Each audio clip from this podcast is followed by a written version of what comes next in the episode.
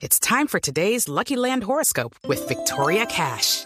Life's gotten mundane, so shake up the daily routine and be adventurous with a trip to Lucky Land. You know what they say. Your chance to win starts with a spin.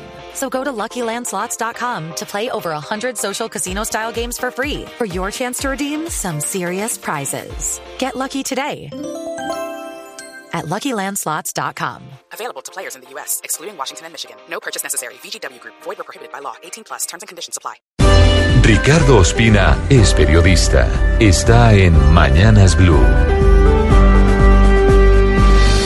6.27 minutos. Y en medio de lo que significa este fracaso del presidente Santos en torno a la posibilidad de dejar un cese al fuego bilateral con el ELN listo desde Cuba, esa guerrilla en las últimas semanas se ha dedicado a desmarcarse del narcotráfico. En un inusual video enviado desde La Habana y desde Venezuela, Nicolás Rodríguez Bautista alias Gavino, máximo jefe de ese grupo guerrillero, y Pablo Beltrán, que es el jefe del equipo negociador, coincidieron en revelar una carta que supuestamente les habría enviado la vicefiscal María Paulina Riveros, diciendo que no tenían vínculo alguno ni investigación pendiente por narcotráfico. En lo particular, frente al caso de Jesús Antrich y la droga que iba a ser eh, entregada al cartel de Sinaloa y a otros narcotraficantes mexicanos.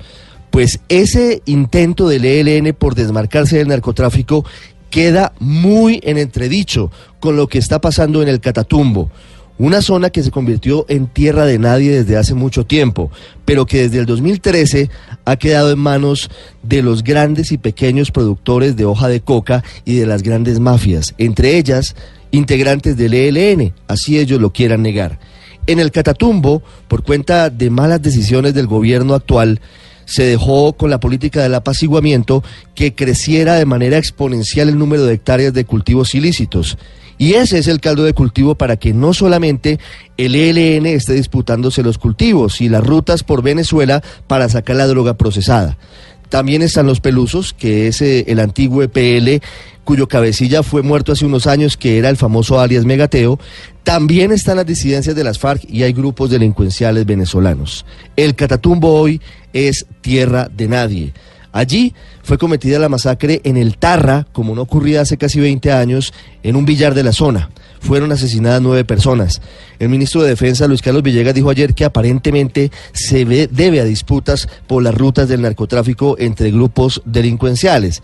Y para completar ese panorama tan difícil en la zona, que es estratégica por ser frontera con Venezuela y por su riqueza, tenemos lo que ha revelado en las últimas horas ACNUR, que es la Agencia de Naciones Unidas para los Refugiados. 19 mil desplazados en Colombia solamente en lo ocurrido de este año. Esas imágenes de hace dos décadas, cuando los paramilitares y la guerrilla causaban éxodos masivos como los africanos, parecían haberse ido de nuestra mente. En Colombia hubo 6 millones de desplazados. Hoy, ya solamente en estos seis meses hay 19 mil de ellos. Y 10 mil solamente en el Catatumbo, que pareciera ser uno de los principales desafíos iniciando el gobierno de Iván Duque.